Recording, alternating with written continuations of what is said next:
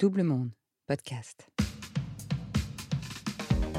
Vous écoutez la suite du témoignage de Julien Cernobori. Si vous ne l'avez pas fait, je vous recommande de commencer par le premier épisode. Vous écoutez 40, le podcast. N'hésitez pas à vous abonner, à liker, à commenter sur votre application de podcast préférée, Apple, Spotify, Deezer, Podcastix et bien d'autres. Et à nous suivre sur les réseaux sociaux de Double Monde. Julien, j'ai 48 ans, je suis podcasteur.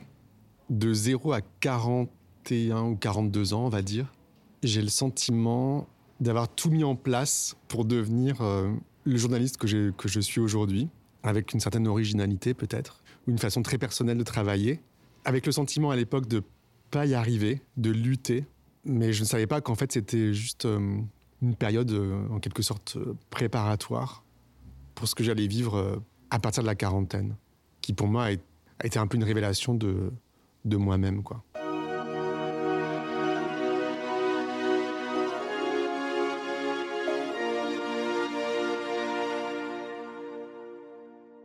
Donc à 42 ans, je me suis retrouvé euh, un peu tout seul dans la nature, quoi. J'ai quitté Radio France et je me suis dit qu'est-ce que je vais faire maintenant? J'avais des vagues projets de partir à la campagne, euh, de partir en Roumanie parce que je suis amoureux de ce pays. Je savais pas trop ce que j'allais faire, mais je me suis dit, euh, après, quelques, après 15 jours de panique, je me suis dit, bon, en fait, tu es libre et tu peux y aller.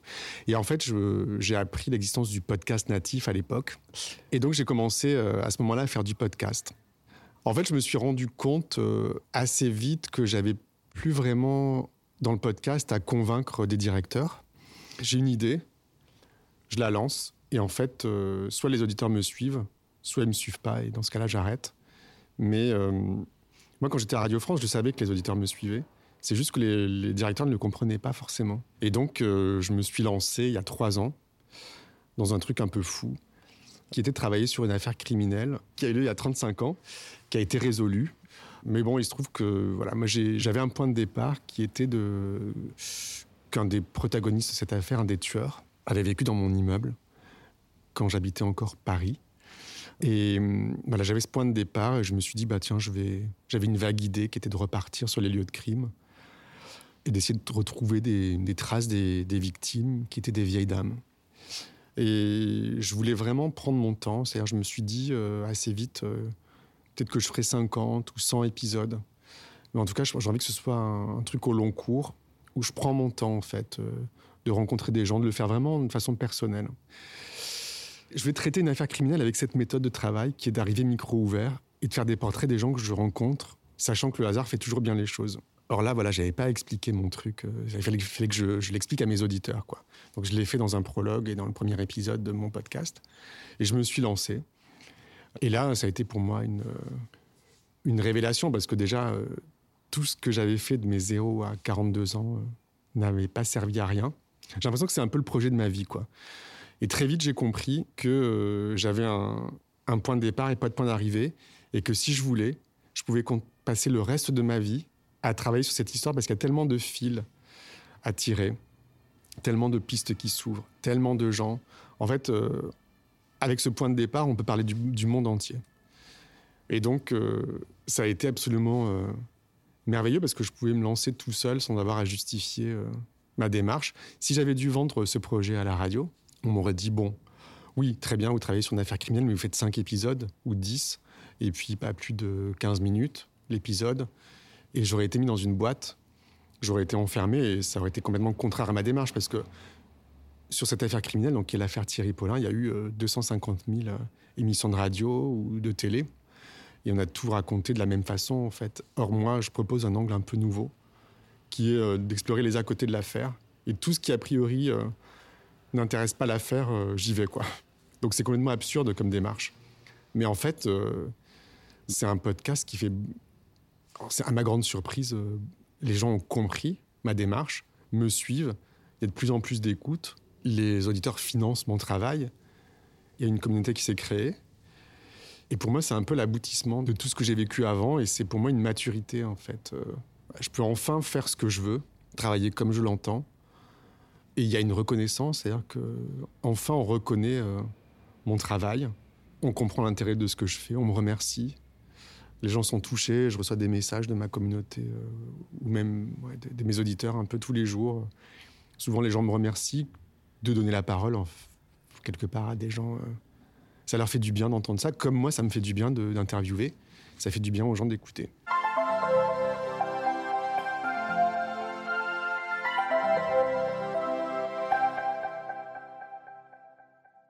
Très vite, quand j'ai commencé le podcast, euh, peut-être un an après, il y a une journaliste de Télérama qui est venue m'interviewer. Bon, je l'ai accueillie, cette journaliste, euh, Laurence Le Sceau, elle a passé 2-3 heures chez moi. Je me suis dit, tiens, elle, elle prend le temps, comme moi j'aime prendre le temps en fait, d'écouter les gens, et elle a pris le temps de m'écouter, c'était euh, très agréable comme rencontre. Et après, euh, elle a fait un portrait de moi en deux pages dans les...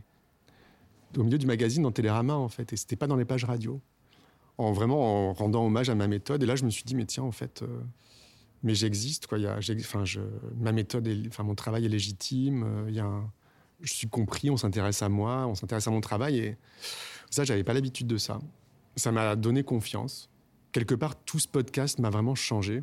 Et je pense que, vraiment, euh, c'est pendant ma quarantaine que j'ai enfin eu confiance en moi, que je peux parler là à ce micro, parce qu'il y a quelques années, j'en aurais été incapable.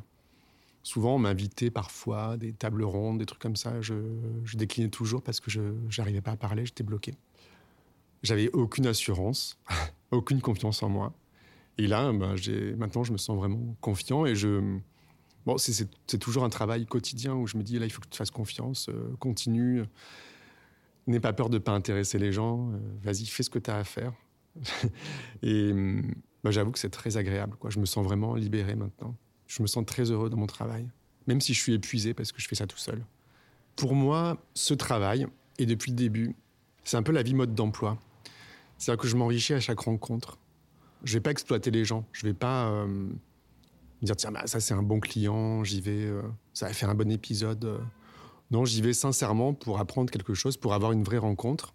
Alors ça m'apprend déjà que on a tous, on voit tous la vie de façon différente. C'est en fonction de ce qu'on a vécu, de là où on vit, de l'âge qu'on a, de plein de choses. Tout est bon à prendre en fait. C'est que chaque personne, moi, m'apprend quelque chose. Pour moi, c'est comme un roman en fait je vais rencontrer des gens et c'est comme un pour moi c'est comme des personnages de roman, sauf que c'est la, vraie vie. Et chaque personne me donne un peu des armes pour euh, affronter la vie, hein, parce que la vie c'est une épreuve quand même, je trouve. c'est un peu négatif de dire ça. C'est une, fantastique aventure, mais c'est quand même une épreuve, c'est quand même pas facile. Et chaque personne me guide un petit peu, me donne des clés. Et surtout, euh, moi ce que j'adore, c'est me dire que chaque personne a un point de vue différent. Et je pose souvent cette question euh, qui me vient. Ça, je la, je la, pose depuis que je travaillais à France Inter. J'avais un petit feuilleton dans une émission qui s'appelait La vie et rien d'autre. Par rapport au titre de, ma petite euh, rubrique, je posais cette question souvent c'est, qu'est-ce que c'est la vie pour vous? Ou c'est quoi la vie pour vous? Et je trouve qu'à chaque fois, la réponse est différente. Et c'est là qu'on peut voir, en fait, toute la richesse de, l'humanité. Quoi. C'est quoi la vie pour vous Qui est une question naïve. Hein. Mais en fait, ça appelle à chaque fois une réponse différente. Et moi, je me régale d'écouter ça, d'entendre tout ça. Alors, comme je travaille sur une affaire criminelle, je demande aussi parfois ce que c'est la mort. Et alors ça, j'ai posé la question récemment à une, grande philosophe, Vinciane Després, que j'admire et qui, euh, pour moi, est importante, en fait, euh, dans mon cheminement intellectuel. Je lui ai demandé ce que c'était que la mort et elle m'a dit, je sais pas. Et je pense que, effectivement, je sais pas. On ne sait pas ce que c'est la mort. Récemment, je crois hier, il y a une de mes auditrices qui remarquait que dans mes podcasts, euh, je j'interviewais souvent les gens par rapport à la mort et que j'avais toujours cette interrogation. Elle me demandait pourquoi. Et je me suis dit tiens, c'est vrai, mais pourquoi je pourquoi je pense à ça? Alors oui, j'ai conscience du temps qui passe, surtout depuis mes 40 ans. Là, je me, je me dis que j'ai il me reste euh, moins moins de temps et que j'ai plus le droit à l'erreur, qu'il faut que j'y aille, quoi. Il faut que je vive ma vie et que je sois le, mieux possible. Mais quelque part, un peu avant mes 40 ans, j'ai frôlé la mort dans un accident de voiture. Et j'ai eu euh, ce qu'on appelle une expérience de mort imminente. Et je pense que ça a modifié euh, mon rapport à la vie, en fait. Euh. Alors, c'est plus tard hein, que le psychiatre de la compagnie d'assurance que j'ai dû consulter m'a dit que c'était une expérience de mort imminente. Moi, je ne l'ai pas compris tout de suite, évidemment. Mais je me suis retrouvé dans une scène où j'étais accueilli par des amis dans une espèce de communauté à la campagne. C'est comme ça que je le vois, où les couleurs étaient surexposées. Et il me disait de venir, il m'accueillait. Il y avait un peu de musique. C'était très, très doux, très agréable. Et là, quelqu'un m'a, réanimé, en fait. Et, euh, je me suis réveillé brutalement. Et euh, quelque part, euh, je pense que c'est pour ça que je me. J'ai l'impression d'avoir frôlé la mort, bien que j'ai pas été blessé, mais peut-être que je serais mort d'une crise cardiaque ou je sais pas de quoi, mais j'étais en train de mourir peut-être. Et en fait, bah, c'était super de mourir. Et quelque part, peut-être que, peut que c'est là mon, que vient mon questionnement par rapport à la mort la vie, la mort, tout ça. C'est parce que je l'ai frôlé et que voilà, il y a cette expérience de, mort imminente, quoi, qui était, franchement, c'était un moment super. Alors, on ne sait pas ce que c'est. On ne sait pas si c'était vraiment, euh, j'étais accueilli dans l'au-delà ou dans un, univers, je ne sais pas, ou si c'est le cerveau qui déclenche des endorphines, je ne sais pas, pour faire passer la, douleur et le choc. Mais en tout cas, euh, c'était un moment bien agréable. Quelque part, j'ai moins peur de la mort. Mais évidemment, comme tout le monde, ou peut-être plus que les autres maintenant, je m'interroge sur, ce que c'est. Est-ce qu'il y a une frontière entre les deux? Est-ce que est-ce qu'on est entre la vie et la mort? Est-ce que voilà, c'est toutes ces questions. Et la philosophe que j'ai rencontrée là m'a dit qu'effectivement, on ne sait pas très bien quelles sont les frontières entre la vie et la mort. Mais ça vaut le coup de continuer à chercher.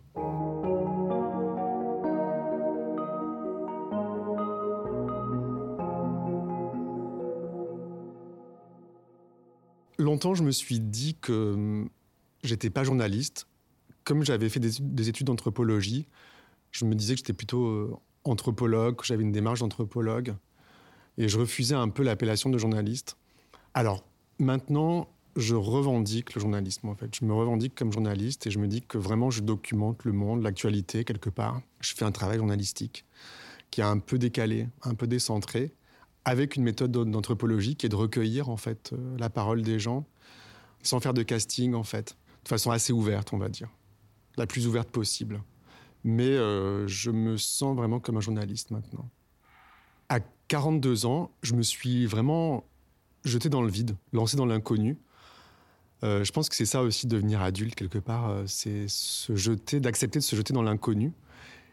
Et j'ai quitté toute ma vie d'avant dans laquelle je galérais, dans laquelle j'étais un peu empêtré sans, sans avoir l'impression d'arriver vraiment. Et là, euh, j'ai tiré tous les enseignements de ce que j'avais vécu avant pour me lancer dans une nouvelle aventure où j'avais vraiment l'impression d'être moi-même. Et euh, c'est un peu comme si je me révélais euh, à moi-même et que je faisais enfin ce que je voulais sans avoir peur et sans avoir peur de l'inconnu. À la fois, ce podcast m'a permis, de, de, me révéler. Mais comme c'est je pense que c'est un travail assez profond pour moi, c'est aussi un travail qui me tue à petit feu parce que c'est très épuisant. Et euh, depuis que j'ai commencé ce podcast, en fait, depuis trois ans, euh, j'ai beaucoup changé physiquement déjà. Et quelque part, il est, ce travail me permet de vivre, me rend ma vie intéressante, me nourrit aussi parce que c'est comme ça que je gagne ma vie. Mais aussi, j'ai conscience que ça me tue à petit feu. Mais bon, ça, c'est ça la vie aussi. Quand on vit euh, comme on veut et intensément, euh, ça nous consume aussi. Venez d'écouter 40. Ce podcast est produit par Double Monde. Merci à Adrien Stiefel pour le montage, à Sébastien Ossona pour la musique et à Marie-Sophie Duval pour le graphisme, réalisation et narration, Marjorie Murphy. N'hésitez pas à nous laisser des étoiles et des commentaires sur Apple et sur Spotify et surtout à nous raconter vos 40 à vous. Faites-nous un signe sur l'Instagram, le Facebook ou le Twitter de Double Monde. On est impatient de vous tendre le micro pour nous raconter votre bascule. Et rendez-vous dans 15 jours pour une nouvelle aventure de milieu de vie.